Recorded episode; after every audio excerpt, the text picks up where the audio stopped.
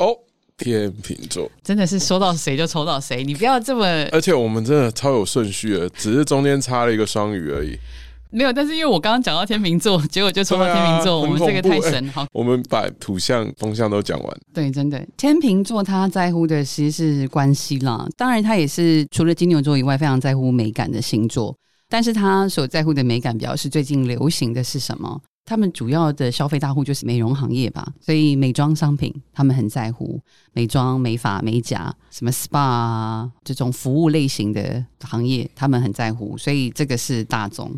因为天秤座他们很在乎关系的维护，所以他们是需要送礼跟买礼的。所以我觉得像这种节日快到了，该买礼物，我觉得这个是天秤座会注意的讯息。所以如果你的客户是天秤座的话，这种节日啊、庆祝啊这些东西，他都会比较在意，而且他有很多送礼的需求。